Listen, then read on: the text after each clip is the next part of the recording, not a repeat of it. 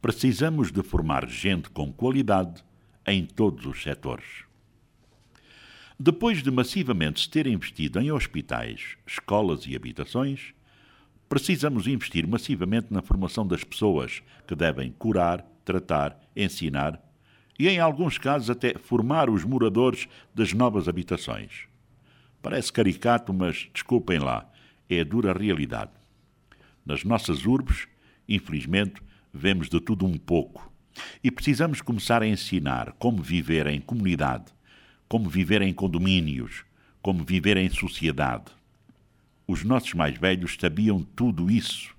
Até porque nas zonas rurais não temos estes graves problemas que enfrentamos nas nossas zonas densamente habitadas.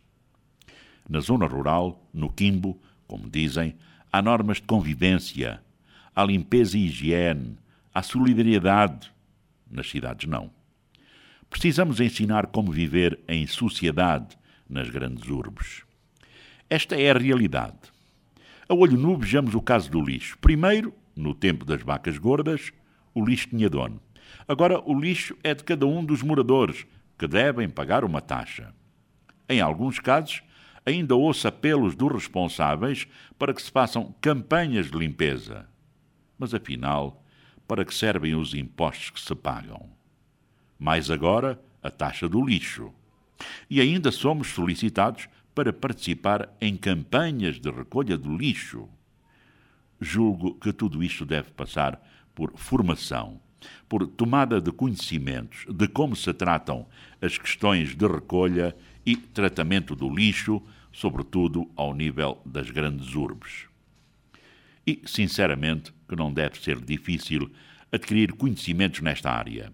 Até a ONU tem uma área que trata de cooperar com os países, dando formação em recolha e tratamento dos lixos. Temos muitas unidades hospitalares e postos de saúde, mas falta pessoal médico e paramédico.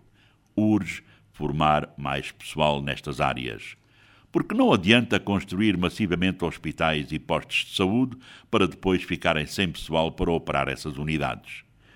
O mesmo se passa nas escolas, pois massivamente se construíram escolas e muitas escolas com muitas salas de aulas e, entretanto, continuam a dizer que falta mais, porque temos ainda muita criança fora do ensino, mas o facto é que temos falta de muitos professores para lecionarem nessas escolas. E quando digo professores, é mesmo professores, sobretudo ao nível inicial, onde tudo começa e onde os alunos devem passar de classe quando sabem mesmo, depois de aferidos como deve ser. Porque chegar à universidade com as deficiências habituais que nós conhecemos, julgamos que não estamos a fazer nada, ou quase nada.